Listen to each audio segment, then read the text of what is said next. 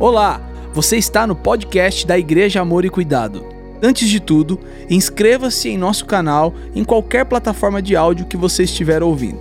Abra seu coração e que esse episódio fale com você, abençoe a sua vida e a sua casa. O tema dessa manhã, por que, que os covardes não avançam? Já começa uma confrontação logo no tema, né? Então vamos fazer o seguinte: leia comigo o nosso texto base e depois vamos orar. Projete, por gentileza, 2 Timóteo capítulo 1, verso 7. Muito bem, o apóstolo Paulo conversando com seu filho na fé, Timóteo, um jovem pastor. O que, que ele diz? Juntos, leia comigo em alta voz. Pois Deus não nos deu espírito de covardia, mas de poder, de amor e de equilíbrio. Pai, em nome de Jesus, eu peço a sabedoria do alto, discernimento do alto. Tudo que eu quero fazer aqui é contribuir com tua vontade e teus propósitos para com as vidas dos meus queridos aqui nesta manhã, tanto os que estão presencialmente, como aqueles que nos acompanham pela comunidade online. Por favor, Senhor, nos traga equilíbrio, nos traga coragem, nos traga sabedoria. Esconda-me atrás da cruz de Jesus, importa que ele cresça, que eu diminua. Eu oro com fé, em nome de Jesus. Amém. Aplauda o Senhor.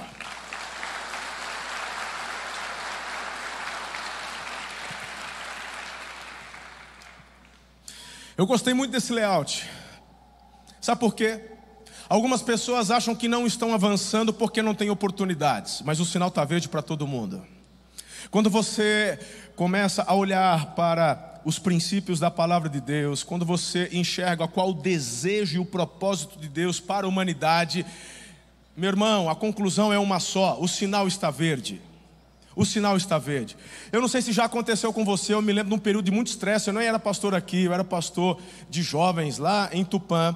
E uma vez eu estava no semáforo e daqui a pouco, irmão, isso aconteceu umas duas ou três vezes. E buzinaço e buzinaço. Falei, gente, o que está acontecendo? É, tem alguma carreata? Aí, meu irmão, depois que eu percebi, a buzina era para mim.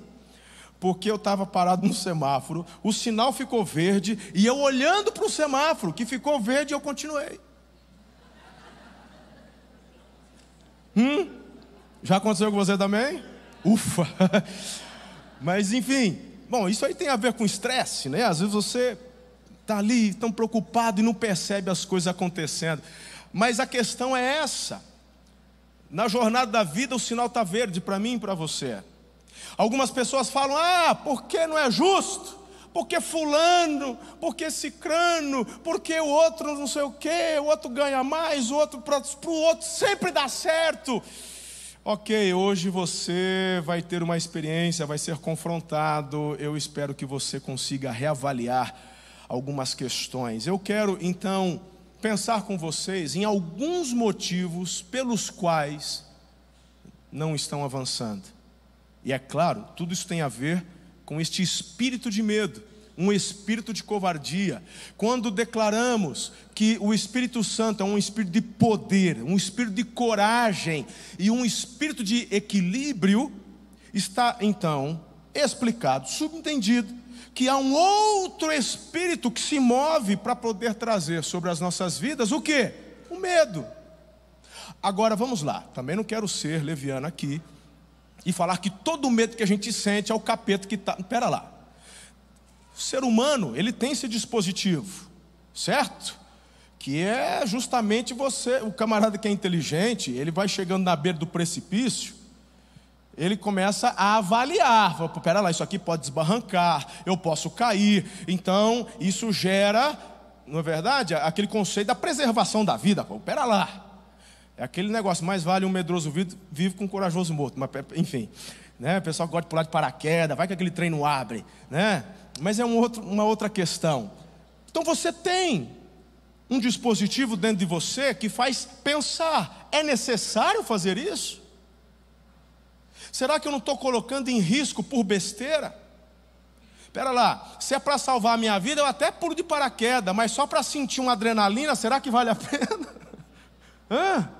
Então, este sentimento é uma coisa, é um sentimento de preservação. Agora, há um espírito maligno que se manifesta para justamente aprisionar no medo. E nós vamos conversar sobre isso. Por quê?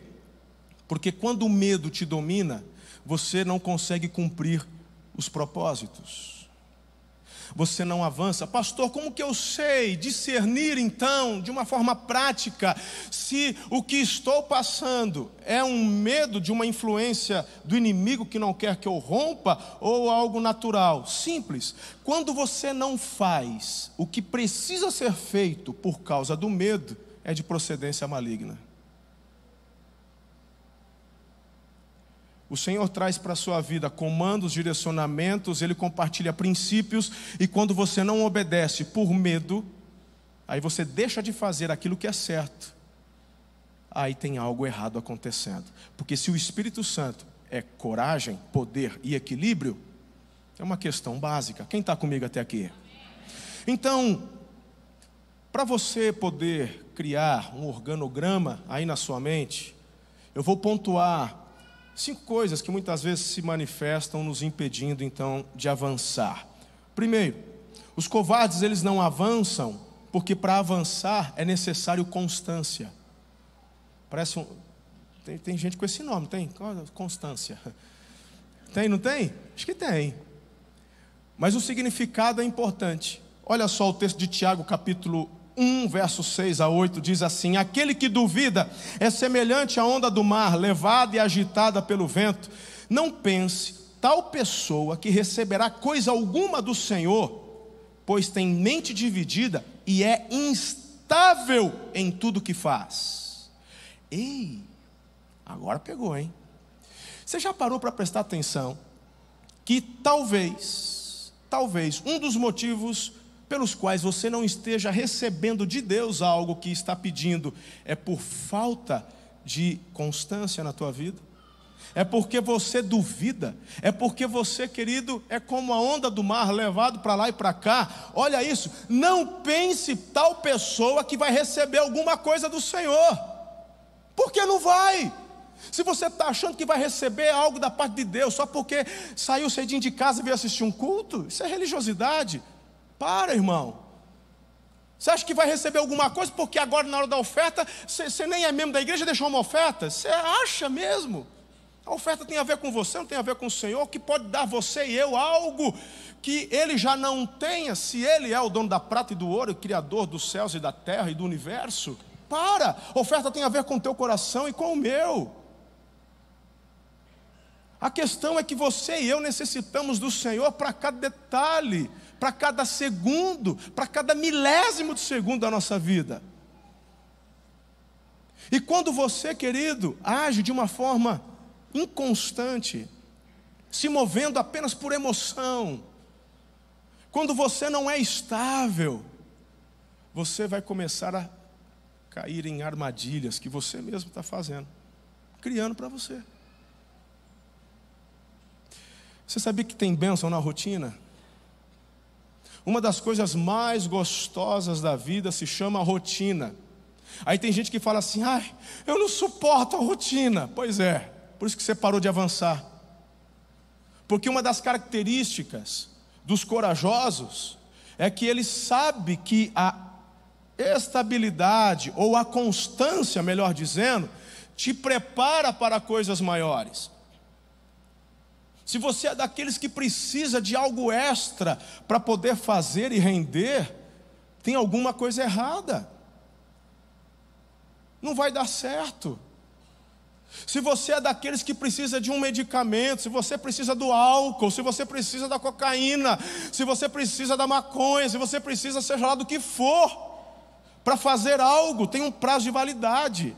Talvez aquele medicamento te ajude naquele período, mas terminou o medicamento, você perde o que você ganhou através dele. Agora, aquilo que você faz através da constância, você então forma um alicerce muito forte para sobre ele construir um prédio. Faz sentido ou não para você? Comece a partir de hoje a ser constante naquilo que você faz. Tem gente que fica buscando motivação de forma equivocada. Tem gente que fala assim, ai, sei lá, eu vou passar na faculdade, eu, eu, eu vou ganhar dinheiro para isso, e você acaba buscando uma motivação que não é válida. Qual é o propósito da tua vida? Você pega quantos casos você conhece de jovens que passaram na faculdade desejada, federal, estadual. Quantos que você conhece que passaram no concurso desejado e depois que passa, a gente que está do lado de fora, a gente fala: Uau, você chegou lá. Aí depois de um ano você chega na pessoa, ela está deprimida. Ela acha que não é isso. Porque não é o concurso que você fez, não é a faculdade que você fez, não é o dinheiro que você ganha, mas é o propósito que te traz relevância. Tem gente que vive um, com um salário mínimo, mas cumpre o propósito e é relevante. Tem gente que tem muito dinheiro, é milionário, e meu irmão, quando morrer ninguém vai lembrar, não faz diferença alguma. Está na hora de você e eu entendermos que disciplina, para termos uma vida constante, estável, ela é fundamental. Tem que ter coragem para isso. Há algumas semanas atrás, a Ariane esteve aqui, sexóloga, e tivemos sexta-feira, e sabe, não foi legal? Hã? Aí tem homem que fala assim, pastor, traz a Ariane de volta. Não, faz duas semanas, cara. Ele já quer que. Em duas semanas já, já caiu o negócio, já não já não está fluindo mais. Deu problema. Pois é, essa mensagem é para você, meu lindo. Porque, escuta aqui, camarada, se você está achando que as coisas vão melhorar a partir destes, é, é, é, é, destas emoções pontuais que você recebe, se você precisa disso para se manter estável, errou. Vem uma pessoa especial, traz ensinamentos, mas é a disciplina, é ah, ah, como que eu falei agora há pouco? Que ah, não é a constância que eu queria falar, a rotina, a rotina que faz de você um vencedor, é a rotina que faz você avançar, é você aplicar cada princípio e você vai começar a colher a obediência daqueles princípios que você semeou. Então é óbvio que quando você sai de um evento, é, ah, eu fiz o curso, sei lá, já fez curso de coach, você volta, meu irmão, meu Deus, eu vou ser milionário. Uh! Aí quando passa o mês, você já está assim, eu tenho que ir lá, é igual droga, irmão. Por isso que o viciado é viciado. Quando ele manda aquela cheirada na carreira de cocaína, ele tem um êxtase tão grande, que quando o efeito passa, no lugar do êxtase vem uma depressão. E aí o que, que ele faz? O cérebro dele manda um comando. Qual é o comando? Olha, é só dar a cheirada que de novo você vai ficar high. Vai de novo. Aí o que, que ele faz? Ele vai lá e manda, só que nunca a segunda experiência vai alcançar o êxtase da primeira. E é por isso que ele se acaba e vai terminar numa clínica de recuperação, quando não num túmulo, porque ele sempre vai tentar aumentar a dose buscando a experiência anterior, mas o teu cérebro nunca vai repetir aquele, porque o primeiro foi o primeiro. Então, quando você recebe de Deus uma instrução, quando você ouve que esta constância ela é importante, quando você ouve que precisa amar a rotina e criar uma rotina na sua vida, então, meu irmão, isso sim começa a gerar caminhos sólidos para você romper e ser vencedor. O sinal está verde, bora lá. Por isso que temos uma galera hoje aí, irmão, sabe, que não tem compromisso com nada, não tem compromisso com ninguém. Sabe qual é uma das maiores dificuldades dos empresários hoje no Brasil? Se bem que nesses últimos anos aí melhorou um pouco essa questão de tributação, alguns produtos, graças a Deus, nessa visão mais liberal, vai melhorando, mas além de toda a burocracia, sabe qual é uma das maiores dificuldades dos empresários hoje? Conseguir mão de obra qualificada. Quando consegue, prepara, depois perde Sabe por quê? Por falta de constância de um funcionário. Muitos funcionários, quando chegam a seis meses de trabalho, ele já sabe que tem direito a seguro-desemprego, ele dá um jeito de ser mandado embora para ficar sem fazer nada por alguns meses. Estou mentindo? Se eu estiver mentindo, para falar. Te dou liberdade de levantar a mão e falar que estou mentindo. Quem aqui é empresário e já se deparou com esse tipo de realidade? Um, dois, três, aí, aí, ó, aí, ó, pronto. Eu não falo mentira aqui, não. Isso é verdade, poxa. Por conta de uma mentalidade de escassez. São covardes. Porque para vencer e avançar tem que ter coragem tem que ter coragem para acordar cedo, tem que ter coragem para se preparar, tem que ter coragem para dar o seu melhor, mesmo que o teu patrão não reconheça isso, porque a Bíblia fala que aquilo que eu faço tem que fazer como que para o Senhor. Então, quando você começa a buscar na tua vida essa estabilidade, essa constância, pode ter certeza, aos nossos olhos, pode até demorar um pouquinho, daqui a pouco você começa a colher. Bora avançar? Ou vai ficar chorando? É igual aquela, aquela hiena da Hanna-Barbeira. Oh vida, oh céu, oh azar. Ganha na loteria, porque vai acabar, né? o quê? A Zélia Cardoso vai prender. Olha, pessoal, tem trauma da Zélia Cardoso ainda. Congelando. É? Olha só que interessante. Sabe qual é uma das fundamentações para você ter esta vida de constância? Está lá nas palavras de Jesus em Mateus capítulo 5, verso 37 seja o seu sim, o seu não. Aí Jesus falou: o que vem fora disso é de procedência maligna. Se você é daqueles que promete algo só para poder fechar um contrato, mesmo sabendo que não vai cumprir, foi o diabo que deu a mão para você naquele fechamento. Aí você escolhe com quem você quer andar. Ah, mas se eu não falar, pastor, não fecho. Pois é, então você pega o que o diabo está te dando, sabendo que depois ele cobra. E os juros do diabo é brabo, irmão. Mas aquilo que você fizer com a ajuda de Deus, prevalece, permanece. Seja um homem e uma mulher de palavra e diga: não dá para te entregar em uma semana. Então eu vou fechar com outro. Estou à disposição, eu estou aqui. Você já sabe o prazo. Cada dia que você demora é um dia a mais que eu demoro para entregar, se não fechar nenhum outro. Sabe qual vai ser o resultado? Você já sabe, né? Esse cara, no mínimo, vai falar assim: devia ter fechado com o outro, que o outro prometeu e não fez. Pelo menos o outro. E na próxima, meu irmão, você está dentro.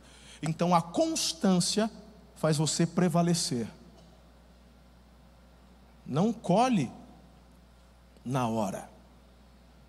A Bíblia fala: se não desanimar, colhe. Eu vou falar um pouquinho sobre isso daqui a pouco. Estamos juntos até aqui? Começou a apanhar já ou não? Boa. Depois você passa um gelol aí. Segundo, por que, que os covardes não avançam? Porque para avançar é necessário esforço. É preciso esforço para avançar. Olha só que bacana. Mateus capítulo 11, verso 12 diz: Desde os dias de João Batista até agora, o reino dos céus é tomado à força, e os que usam de força se apoderam dele. Aí tem os espirituais. Ai, mas a Bíblia diz que não é nem por força, nem por violência, mas é pelo meu espírito. Mas quem diz que eu estou mandando você brigar aqui? As duas coisas estão falando a mesma direção, ou seja, o que Deus está dizendo é que este esforço, esse poder, é do Espírito, é na força do Espírito. Agora, o que é importante entender? Sem esforço não tem ganho. E os covardes fogem disso. Os covardes não querem compromisso. Os covardes, eles têm medo daquilo que pode acontecer. Os covardes, eles estão atemorizados com as possibilidades. As possibilidades ruins. Enquanto aquele que confia no Senhor recebe um direcionamento, porque, meu irmão, em nome de Jesus, você não vai jogar na loteria com os recursos que você tem. Eu não estou falando para você sair daqui, fazer um empréstimo e começar um negócio do nada. Mas existem direcionamentos que no Senhor você tem orado, jejuado, tem buscado orientação de pessoas capazes, e a partir disso, a Bíblia fala de uma paz que excede todo entendimento que nos faz tomar uma decisão assertiva. Agora, essa paz não isenta a gente daquele friozinho na barriga, na hora de assinar o contrato, na hora de abrir aquele empreendimento, na hora de mudar algo. mas tem uma paz que excede o entendimento, que lá dentro você sabe, eu sei que estou fazendo a coisa certa. Agora, quando você está no centro da vontade de Deus, você não vai ter problema? Claro que vai ter. Vai ter reveses? Claro que vai ter. Por isso que tem que haver esforço, irmão. Meu Deus, cresce, amadurece, faz parte da vida.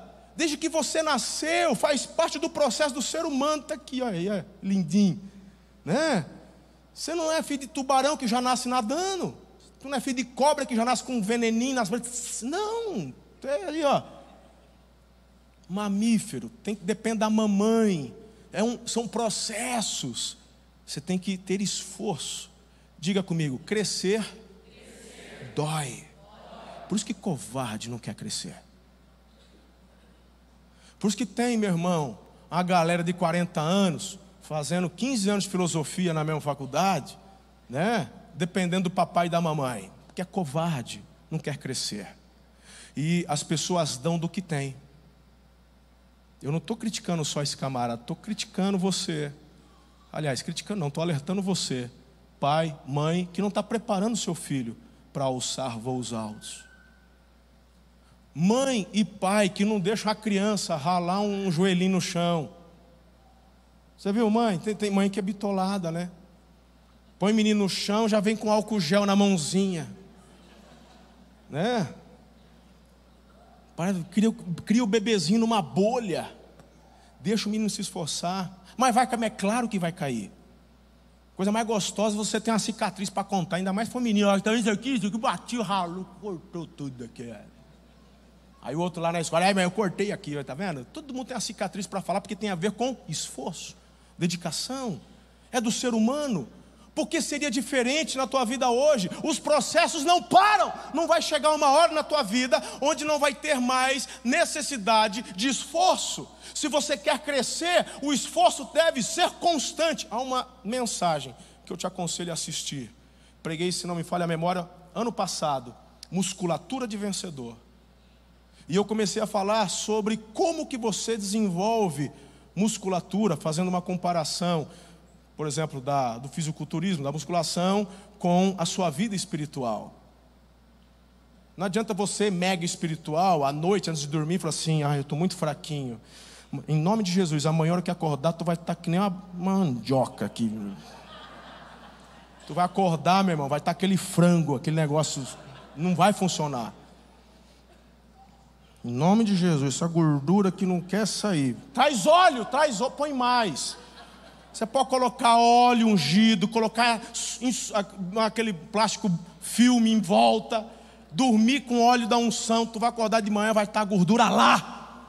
Mas se tu levantar seis, fazer um cardio em jejum durante três, quatro, cinco meses, aí você vai ver. E esforço aquela gordura começar a ir embora. Sim! Tu abandonar o açúcar, a farinha e comer de forma equilibrada. Sem esforço não tem ganho, só corajoso encara essa.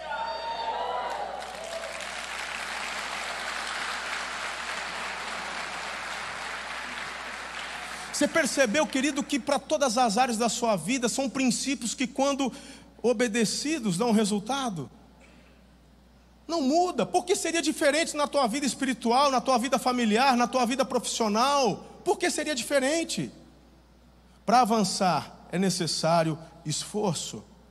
O espírito de covardia não nos deixa crer nas promessas de Deus, nem viver a vontade do Pai. Uau, isso aqui é muito forte. Você está comigo aqui? Terceiro lugar. Segura aí, porque essa aqui eu vou bater com um pouco mais de força agora.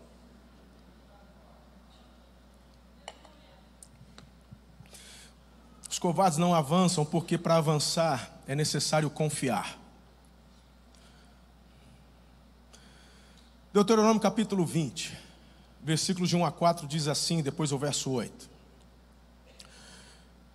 Quando vocês forem à guerra contra os seus inimigos e virem cavalos e carros e um exército maior que o seu, não tenham medo, pois o Senhor, o seu Deus, que os tirou do Egito, estará com vocês.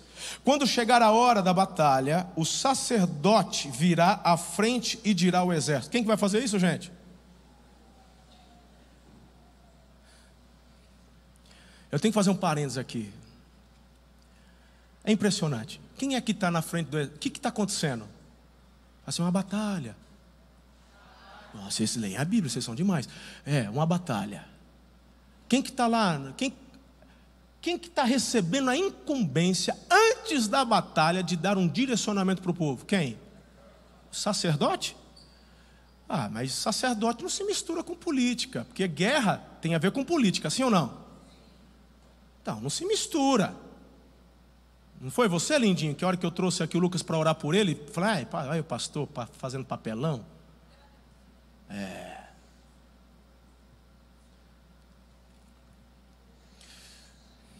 Tá pegando a visão aí? Que eu só estou começando, segura. Então o sacerdote virá à frente e vai dizer. O sacerdote traz o direcionamento dizendo o quê? Ouça, Israel. Hoje vocês vão lutar contra os seus inimigos. Não desanimem, nem tenham medo, não fiquem em casa. Oh, desculpa, errei. Não fiquem apavorados, nem aterrorizados por causa deles, pois o Senhor, o seu Deus, os acompanhará e lutará por vocês contra os seus inimigos para dar vitória a vocês. Uau! Agora, eu ainda vou ler o verso 8. Segura. Olha como que é interessante isso daqui. A Bíblia fala que assim como o homem pensa, assim ele, assim como o homem pensa, assim ele é.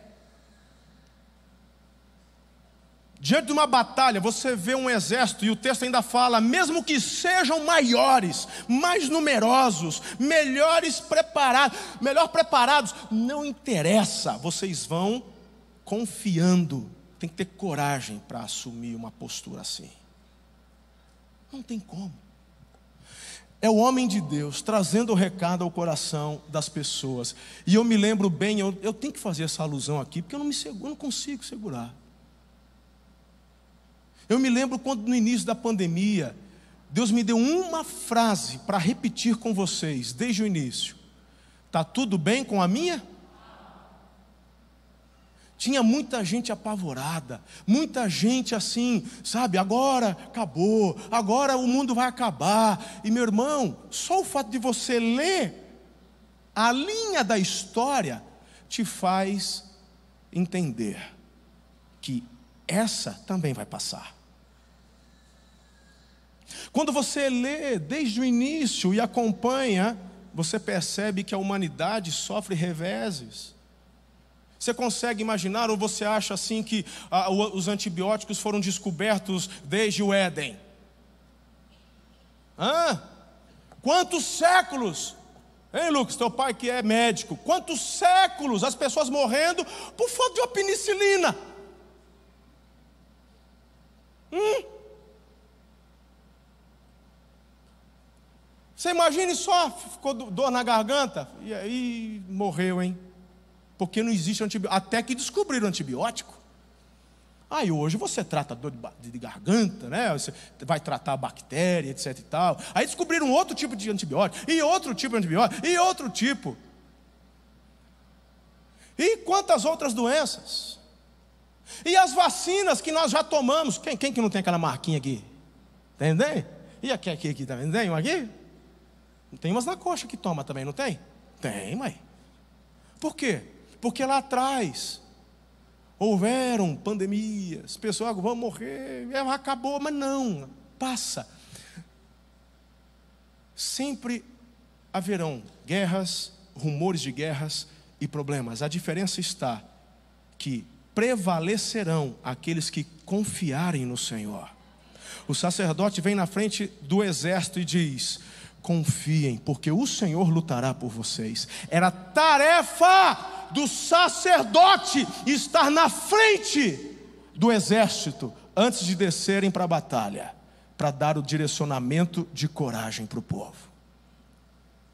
A diferença entre aqueles que estão estagnados e parados diante do sinal verde é falta de confiança. Covarde, ele tem as mesmas promessas, mas ele não acredita, ele não confia.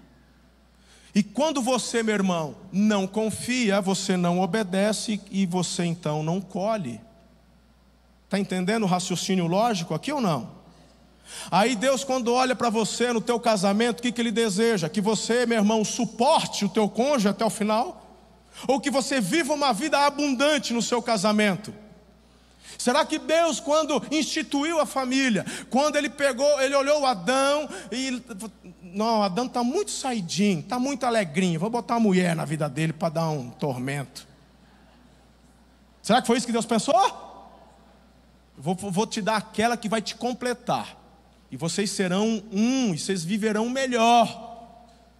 Então, se você hoje no teu casamento não está vivendo esse melhor, está na hora de você sentar, avaliar, buscar ajuda. Tem uma equipe pastoral aqui, tem tanta coisa, irmão, que você pode aprender, obedecer, mudar, a fim de colher o que? O que ele prometeu, a abundância. Agora, sabe o porquê? O covarde normalmente diz assim: Eu estou cansado porque ele não muda. Ah, covarde sempre quer e espera a mudança do outro, mas não está disposto a fazer as mudanças ele mesmo. Por isso que não avança, isso é coisa de covarde. Covarde, ele só quer fazer algo se vir o outro fazer primeiro. Para, isso não é confiar em Deus. Fé é a certeza das coisas que se esperam, coisas que você não vê, mas você espera. Então, quando você olha para o teu cônjuge e decide amá-lo, amá-la, quando você decide dar o seu melhor, mesmo não sendo correspondido, mas você sabe que uma hora tu vai colher. O Senhor é aquele que te honra.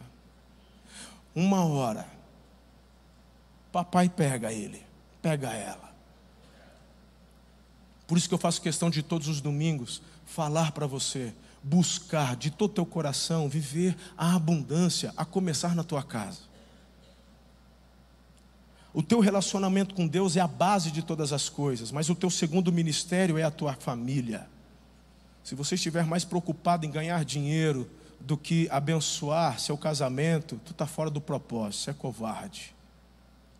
Porque tem que ser muito homem, tem que ser muito mulher, tem que ter muita coragem para se abdicar, abrir mão do seu, para fazer o melhor por aquele que Deus colocou na tua vida, aquela que Deus colocou na tua vida. Tem que ter fé, tem que confiar. Verso 8, projeta aí, por favor. Por fim, os oficiais acrescentarão: alguém está com medo e não tem coragem, volte ele para sua casa, porque os seus irmãos israelitas também, para que os seus irmãos israelitas também não fiquem desanimados. O covarde, ele contagia. Melhor, contamina. Agora eu vou te falar uma coisa, irmão. É você quem escolhe quem se assenta à mesa com você. E se você tem convidado covardes para se assentar à mesa, mesa tem a ver com intimidade, mesa tem a ver com comunhão, mesa tem a ver com planejamento. Sim ou não? Então, quem são as pessoas que você convida à mesa? Se eu identifico alguém da minha equipe, se, se eles são covardes, eu tenho duas alternativas. Primeiro, eu errei quando convidei, porque eu não convido covarde para trabalhar comigo. Segundo, se por alguma razão ele está tomado pelo espírito covarde, eu vou ajudá-lo a voltar a ser um homem, uma mulher de coragem. Então, se você me enxergar na rua andando com um covarde, ele não é meu íntimo, ele é alguém que eu estou tentando ajudar.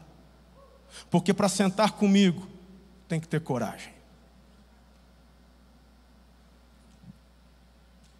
o medroso, o covarde contamina. Às vezes você está deixando de avançar, porque tem permitido a contaminação dos covardes à sua volta. Durante a pandemia eu falei: para de ficar assistindo as notícias da TV aberta. Para! Seja seletivo. Aprenda. Queridos, já está já tá comprovado, sabe? O, o, o, Gente, o, teu, o teu sistema imune corresponde aos insights e comandos que você dá. As autoridades médicas, os médicos aí, pessoal de, de, de, de Já está provado. Por que, que assistente social, todo hospital tem uma assistente social? É só para dar suporte para a família? Ou ela que vai estar tá ali ajudando, quem é que visita, quem é que entra? Por que, que tem na lei ali a autorização para o ministro de confissão religiosa visitar o doente, até mesmo na UTI? Já tem provas, irmãos, de que mesmo você pode falar que é só a fé, não sei o quê, mas só da pessoa ouvir uma palavra de ânimo, incentivo, os resultados, os sintomas, a, a pessoa começa a melhorar. Eu não estou nem entrando em questão de fé aqui, tá? Repito, diz a palavra: assim como o homem pensa, assim ele. Agora, se você é um covarde, como é que você vai vencer na vida? Se tudo que aparece na tua frente você tem medo. Até hoje não tirou carta de motorista, porque tem medo. Deus já tem aberto portas, já falou para você começar um negócio. Não começa, por quê? Porque tem medo. Não é para jogar na loteria, mas existem direcionamentos onde você tem certeza, mas te falta coragem para avançar. Não é possível uma coisa dessa. Agora eu vou dar um pulo do gato para vocês, para os empresários aqui. Juízes capítulo 7, versículo 3. Anuncia ao povo, ao povo todo, aquele que estiver tremendo de medo, poderá ir embora do monte Gileade. Então 22 mil partiram e ficaram apenas 10 mil. Hum. Ok. Olha só isso é uma outra experiência, não é a de Deuteronômio. Aqui no caso é Gideão. Hum? Gideão é convocado por Deus para poder lutar contra os midianitas. O Gideão estava malhando trigo, irmão, escondido, lá no lugar de prensar uva, um lugar escondido. Aí Deus fala: é você. Ele faz prova com Deus, né? tudo aquilo. Aí ele teve convicção: é Deus. Por que, que ele faz tanta prova? Porque ele, ele quer ter certeza. Quando ele tem certeza, ele está isento do medo. Friozinho na barriga está lá, mas ele obedece. Ele convoca, levanta 32 mil. Aí Deus fala: fala para todo mundo aí, quem tiver com medo vai embora. De 32, 22 vão embora. 22 mil, você perde mais de dois terços dos seus soldados. Meu irmão, se eu sou o Gideão, até eu dar uma tremida nessa hora. Sabe o que Deus fala para Gideão? Ainda tem muita gente. Porque o que eu quero fazer, na verdade, é algo muito sobrenatural. Irmão, aí Deus dá um outro comando para Gideão, que não, não, não, vem aqui por conta do tempo. Oh, manda o povo beber água, quem fizer assim fica, quem fizer assim vai embora. Sobraram 300. 300. Na verdade, Deus só queria 300 espectadores corajosos. Porque é na ambiência de coragem que o poder de Deus se manifesta. Vou repetir isso para você.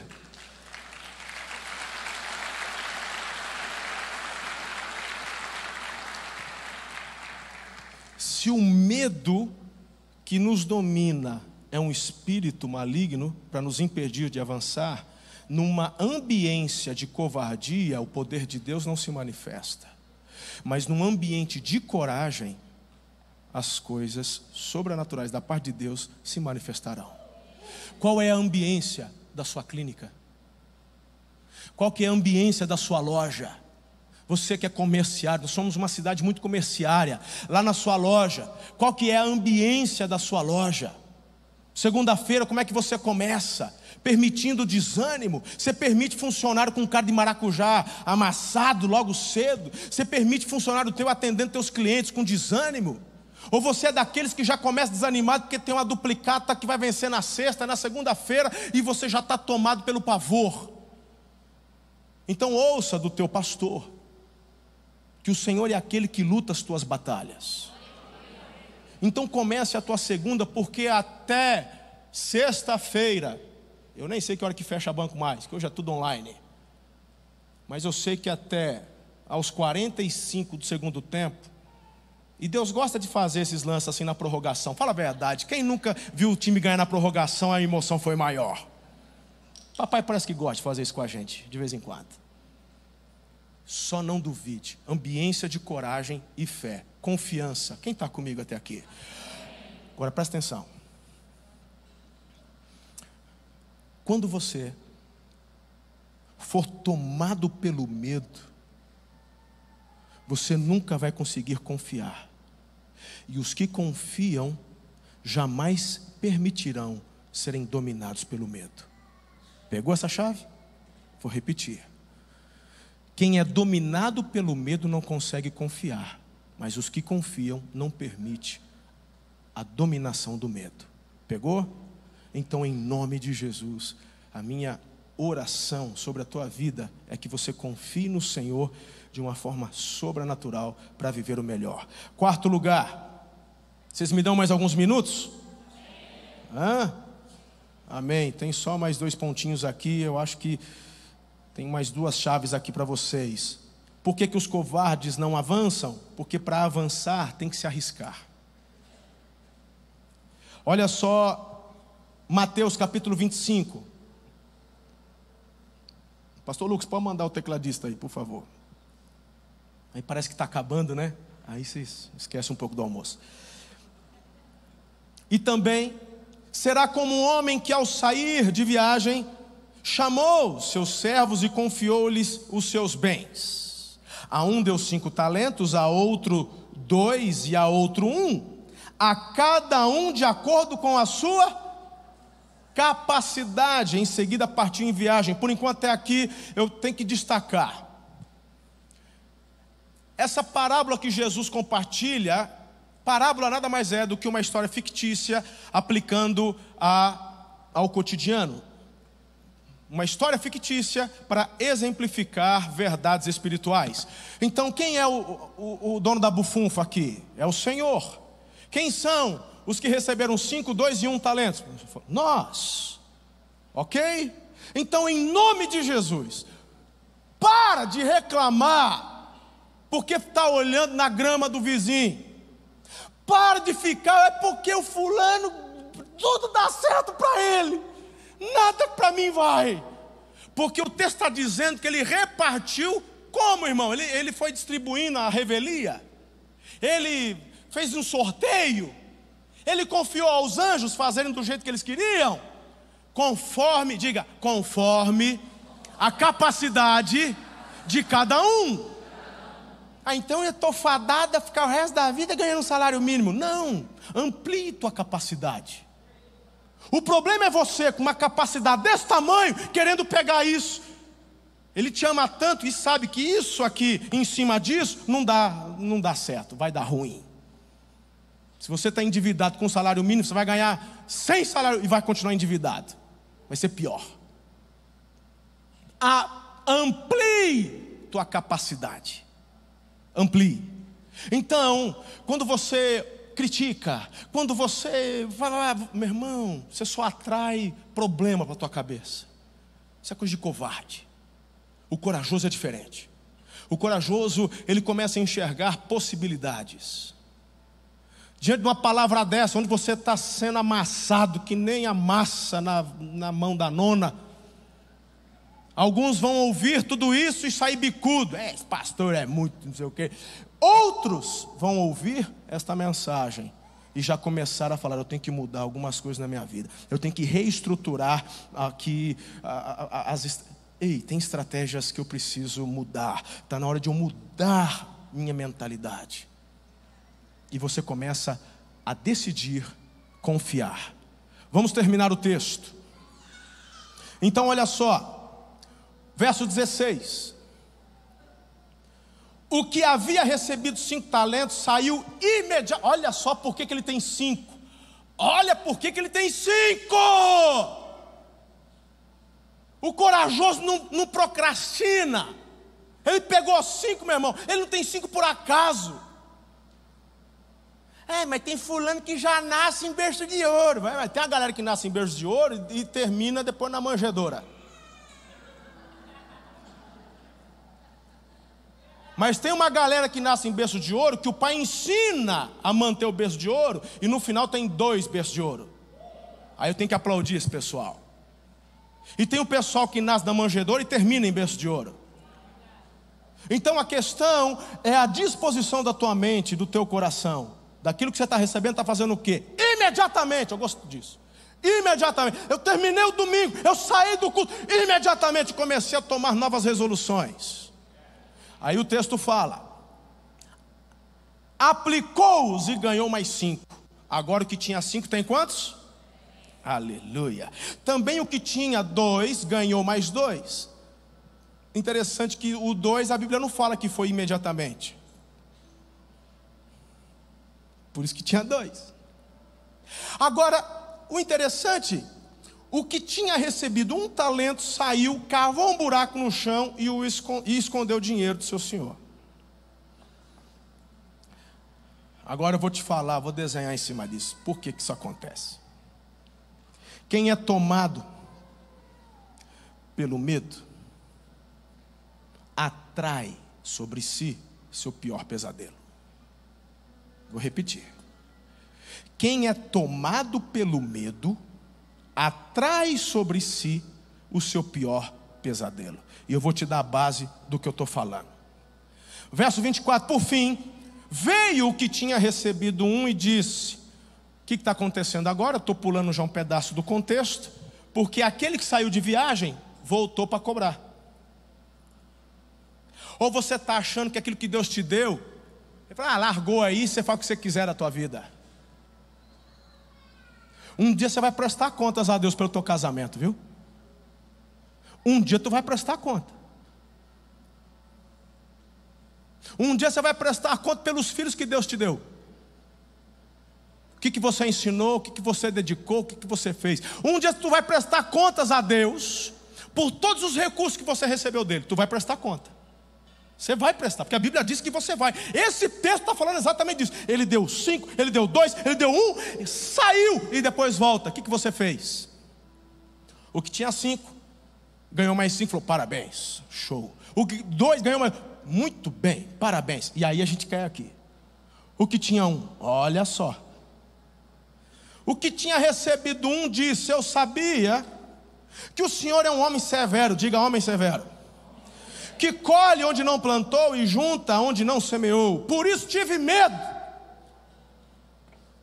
Ele olha, mas ele é um covarde. E perceba que até o covarde recebe oportunidades. Até o covarde recebe pelo menos um talento. Porque você sempre vai ter da parte de Deus a oportunidade de mudar enquanto respirar, enquanto teu coração estiver batendo, você tem a oportunidade de fazer diferente, de mudar a tua história. Pelo amor de Deus, você não é daqueles que acreditam em karma, né? Aí, porque meu karma é sofrer. Vai entregar a vida a Jesus e mudar a tua história, vai. Como é que esse negócio de karma? Karma com esse negócio. Aí ele diz: escondi no chão Veja, está aqui, ó, estou devolvendo para o Senhor. O que, que você acha, irmão? O que, que o Senhor ia falar? Bom, pelo menos eu não perdi um, né? Você acha mesmo? Olha lá. O Senhor respondeu: Servo mau, negligente, você sabia que eu colho onde não planto, junto onde não semeio? Você deveria ter confiado meu dinheiro aos banqueiros, para que quando eu voltasse eu recebesse de volta com juros. Porque quando eu te dou alguma coisa, em outras palavras, eu tenho um propósito para isso. Tem tempo para perder. Aí ele fala: tirem o talento dele e entrega para aquele que está com 10. Aí os comunas ficam, ai, não é justo. Aí, não, você que quer achar comunismo na Bíblia? Vai achar não, irmão. A quem mais é a quem mais é confiado, mais é cobrado, e quem faz mais vai ganhar mais. Porque, meu irmão, é o próprio Deus quem capacita a geração de riqueza, porque é a geração de riqueza que traz bênção, que traz bem-estar, que traz igualdade. Pelo amor de Deus, tudo isso é sobre o fundamento que é Jesus. Diga amém. Aí o pessoal pega só esse pedacinho da mensagem e começa a me criticar na internet. Imagina que, imagine você, todo mundo que entregasse a vida a Jesus, vendesse tudo que tinha e vão dividir tudo entre os pobres. Não é questão de dois, três anos, está todo mundo miserável. Mas quando você entrega a tua vida a Jesus, quer obedecer e cumprir propósitos, você avança, você aplica, você pega cinco talentos, transforma em dez. Só que quando você tem dez talentos, você já não consegue fazer os vinte sozinho, você precisa de mais um, aí você contrata esse um. Você está gerando riqueza. Gerar riqueza não tem a ver com você juntar para você e para a tua descendência apenas. É óbvio que você vai deixar herança, mas através da tua vida você levanta outros. Faz sentido? É, é no mínimo racional que eu estou te passando ou não? palavra de Deus é princípio. Por favor. Agora, queridos, qual que é a base de tudo isso? Confiança, coragem. Se você acha que está muito longe das aplicações, deixa eu me dirigir para quem, quem é membro dessa igreja. Você está aqui visitando, fica de boa, fica tranquilo, fica constrangido não. Mas eu já decidi compartilhar as verdades que eu acredito e coloco em prática. Sabe por quê? Deixa eu falar aqui com os empresários. Levanta a mão quem é empresário, não. Não precisa levantar, não, por favor. Gosto de pregar para multidão assim, porque não precisa levantar, não. Eu gosto de falar assim, porque eu, bastante gente, o pessoal está misturado aí. Sabe por que, que às vezes tua empresa não está avançando? Tem gente que pensa assim: ah, eu tenho uma empresa. Vamos falar sobre dízimo e oferta? Dízimo traz o que sobre a nossa vida? sobre as nossas finanças? Blindagem. É a semente que gera multiplicação. Mas dízimo é blindagem. Aí, você tem uns, uns empresários que dão um passo para frente, dois para trás. Dá cinco para frente, recua quatro. E quando chega no final, parece que ou está estagnado ou recuou. Não tem gente assim? Ah, por quê? Aí, fala, mas, aí tem gente que fala, mas eu sou fiel no dízimo. É o único lugar na Bíblia onde Deus fala, estão me roubando. Como é que alguém pode roubar Deus? Ele fala, nos dízimos e nas ofertas. Eu estou falando de princípio. E volto a dizer: o que essa igreja arrecada, irmão, não altera no meu salário. Meu salário é fixo. Não ganho, eu não ganho por porcentagem. Certo? Total liberdade para falar sobre isso. E até se fosse também, eu aprendi que não tem mais constrangimento, não, porque isso tem abençoado muitas pessoas e vou falar para você. Aí você faz o quê? Você vai lá na sua empresa. E você tira então o teu salário da empresa. Show de bola. Vamos lá. Você tirou 10 mil reais de salário para você. Tá bom.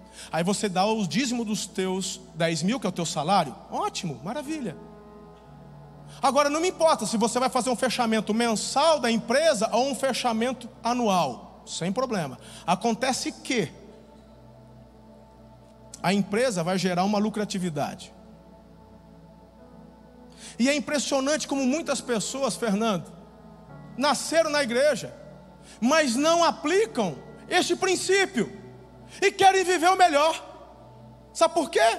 Porque quando chega no final do ano, ele faz as contas, ele é organizado, ele sabe o que foi despesa e o que foi lucro. Ele vai, ele vai lá e pega o lucro e fala: Isso aqui é da empresa. Aí ele aplica na empresa. Fala, e o dízimo da tua empresa?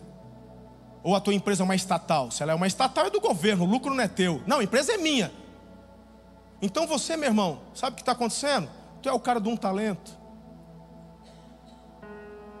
Aquilo que você recebeu, você está você é um covarde, você está enterrando. Por que covarde? Eu vou te falar porque você é covarde, porque você não confia. Aí você volta no ponto anterior, de que o Senhor é quem luta as tuas batalhas. Na verdade, você confia em você, você confia na tua expertise, você confia na tua capacidade, você confia no seu network, mas não confia que é o Senhor quem vence as tuas batalhas. Porque se confiasse, seria fiel. Simples. Então a questão é a seguinte: para de reclamar que não está dando certo, enquanto você não colocar em prática. Quando você começar a obedecer todas as coisas, eu vou te falar, você não precisa me cobrar, não. Você cobra direto aquele que está sentado no trono. Porque a palavra é dele. É ele quem está dizendo isso. E Jesus rompeu o véu, eu tenho acesso ao trono. Eu gosto, Gerson Costa, Impressionante. Pastor Gerson esteve aqui. O filho dele foi roubado, roubaram um iPad do filho dele, novinho, tinha acabado de um malandro passou, roubou. Sabe o que o Gerson fez? Poxa, é um iPad para o Gerson. É, não é nada, né? Vai lá e compra outro para o filho. Subiu no monte. Pastor lá de Petrópolis. Economista. Pensa no cara. Subiu no monte e falou assim: Deus, eu não aceito, hein? Eu sou dizimista fiel, eu sou ofertante, eu sou primiciador e eu não aceito o diabo vir me roubar, não. Mexeu no meu filho. Pois eu quero o iPad de volta. E eu reivindico nessa cidade dez almas que está na mão do diabo. Para ele aprender a não mexer com quem ele não pode mexer.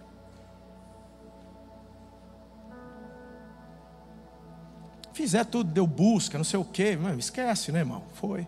Uma semana depois. Uma semana depois. Ele ficou uma semana subindo no monte para orar. É, não é questão de mesquinharia, não. É uma questão de batalha espiritual. Ele falou: Eu não aceito. Se o diabo acha que eu vou dar uma brecha para ele, não vou dar. E ele fala que, não sei se foi uma semana depois, você não lembra, mas foi um tempo depois. O cara acessa. Mexeu no. Deu, sabe o sinalizador, a busca? Apareceu. Estava na mão não sei de quem numa praça. Chegou lá, meu irmão. Estava tava o iPad. Novinho e estava equipado. Agora tinha capa, agora tinha é, película. Meu irmão, reaviu melhor do que levou. Parece bobagem? Eu estou falando de princípios.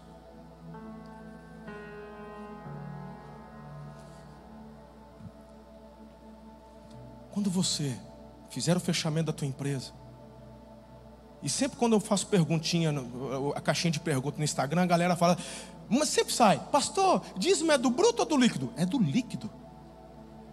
Não é do bruto. Se eu tivesse qualquer. Não, dá do bruto. Que bruto, irmão? Do líquido. Se você dá dinheiro, dízimo do bruto, sempre parte desse dinheiro que já foi dizimado, você vai dizimar de novo. Não é, não é isso, não é isso que o Senhor quer. Faz a conta. O que é despesa? O que é salário? O que não sei o que? O que sobrou no final do mês que é líquido? É o teu é o teu lucro. Então, daquele lucro, você separa o dízimo e entrega ao Senhor em adoração. Aí, se você quer, através disso, separar uma semente, uma oferta da empresa, faça na medida da tua fé. Se você quer eh, da primícia, é, é a medida da tua fé, isso é com você, mas o dízimo é do Senhor. Aí, você, aí do que sobra, aí você tem a liberdade. Você vai reinvestir na empresa, você vai comprar casa, você vai comprar carro, você vai contratar mais gente. É a partir daquilo. A uns deu cinco, outros deu dois, a outros deu um. Você está reclamando porque tem um? Então tem a atitude que o de cinco tem. Confie.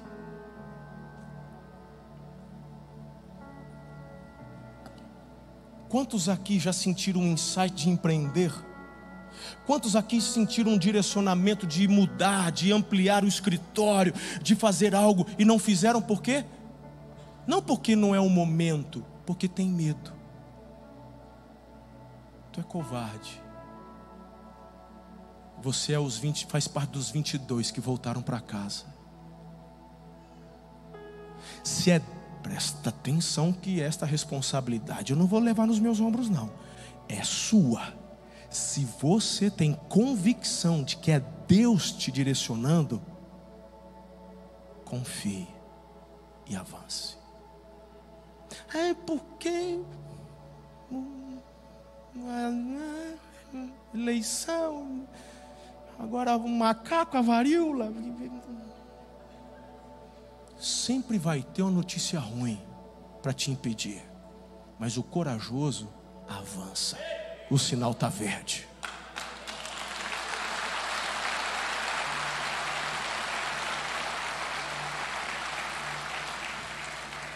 Último ponto eu quero pra, falar para você, com você em pé, por favor, em espírito de oração. Você não nasceu para evitar dificuldades, você nasceu para cumprir um propósito. O medroso tem medo de dificuldade, o corajoso quando aparece uma, ele enfrenta. Ninguém gosta de dificuldade. Estou falando para você gostar de dificuldade, não é isso. Mas diamantes são, lapid... são, são formados, não lapidados. O diamante é formado na pressão. Eu estou assistindo uma série que eu, eu, fiquei um... eu sempre fui, meu pai lembra. Eu era apaixonado por Fórmula 1. É, ainda bem que não tem, hoje quase não tem adolescente aqui, mas eu matava a IBD para assistir o Ayrton Senna correr. Meu pai, a gente ia para a igreja cedinho, né? Aí na hora que dividia na sala, na sala de aula, eu vá, e corria no bar para ficar assistindo o Ayrton Senna. É, eu tinha quadro dele no quarto. O dia que ele morreu para mim foi assim, irmão.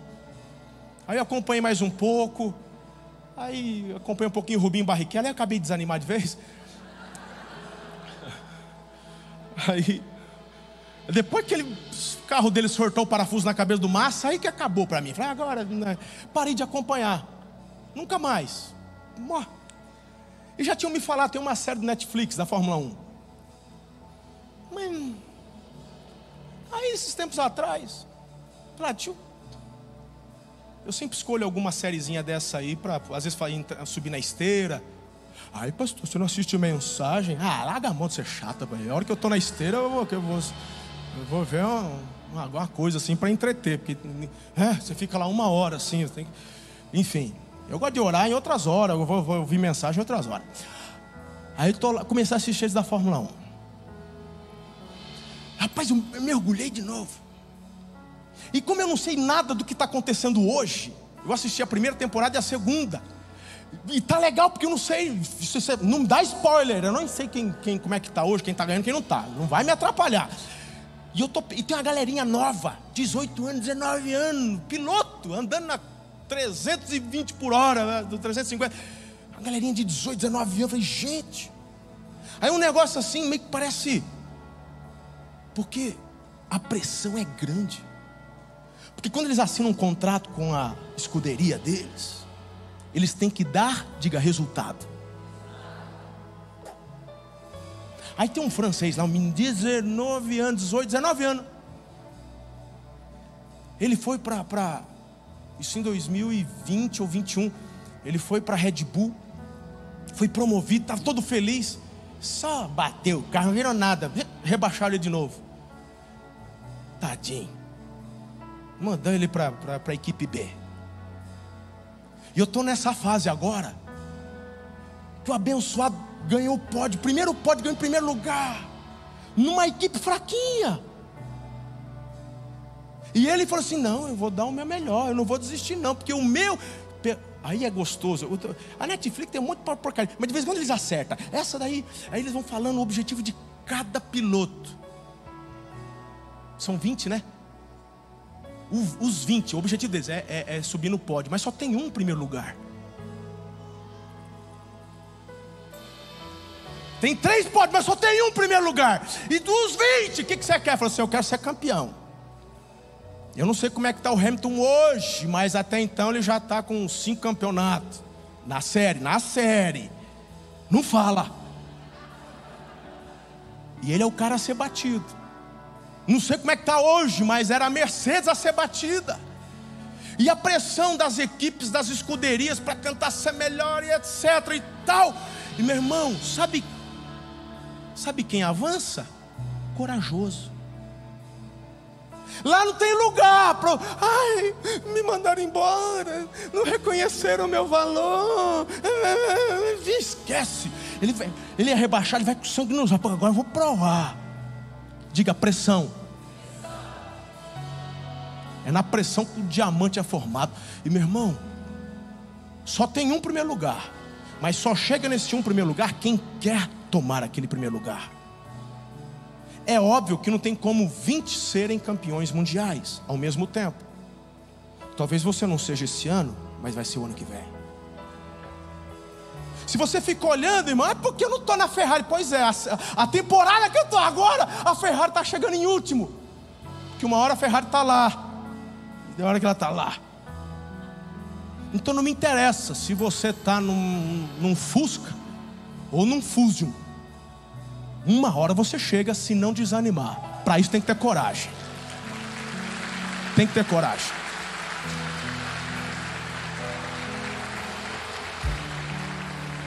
Então, Tu vai viver o melhor no teu casamento em nome de Jesus. A partir de você, começa a tratar essa mulher melhor. É a mulher que Deus te deu para você honrar. Trata esse marido melhor. É o homem que Deus te deu para você honrar. Cuide dos seus filhos. Mergulhe no teu relacionamento com Deus. É a base, intimidade com o Senhor. Por isso que eu pedi para você ficar em pé, porque o último direcionamento é exatamente esse. Não tem como você viver tudo que eu te falei agora sem Jesus. Não tem. Tudo que eu falei hoje é a partir de Jesus.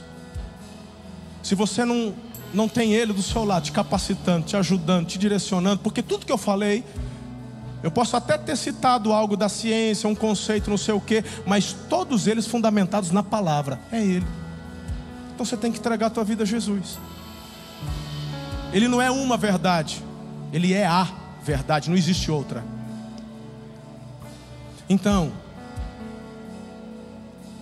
não sai daqui sem entregar a tua vida a Jesus. Porque os covardes têm medo.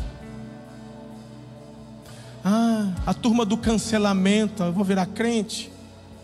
Ah, porque a tradição da minha família, se souberem que eu virei crente. Ah, porque meus amigos se souberem. Falei, então você tem medo dessas porcarias aí, do que você vai perder. Ah, está de brincadeira. Para de olhar no que você acha que vai perder e começa a mirar na certeza do que você vai ganhar. Porque quando você vai para Jesus, você tem convicção do que vai ganhar: salvação, paz, alegria, esperança, capacitação no Espírito Santo, dons espirituais, uma família da fé. E para encerrarmos, eu acho que tem muito a ver com a mensagem de hoje.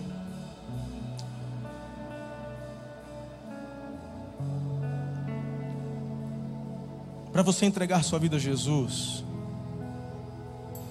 porque para avançar só junto com Ele, um avanço que prevalece, Mateus 16, 24 diz: Então Jesus disse aos seus discípulos: Se alguém quiser acompanhar-me, negue-se a si mesmo, toma sua cruz e me segue.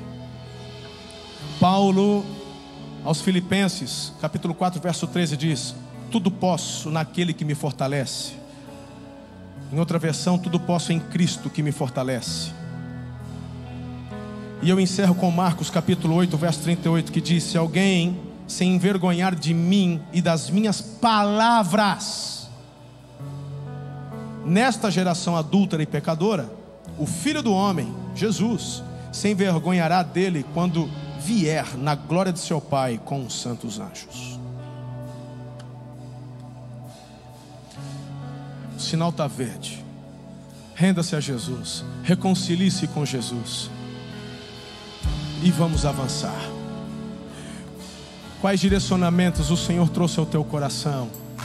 Assuma eles agora. Fala, Senhor, me ajuda, me capacita. Eu quero orar por você. Muito obrigado por ter ficado conosco até o final. Se este conteúdo abençoa a sua vida, compartilhe com todas as pessoas que você conhece. Siga-nos também em nossas redes sociais, arroba Amor e Cuidado. Deus abençoe.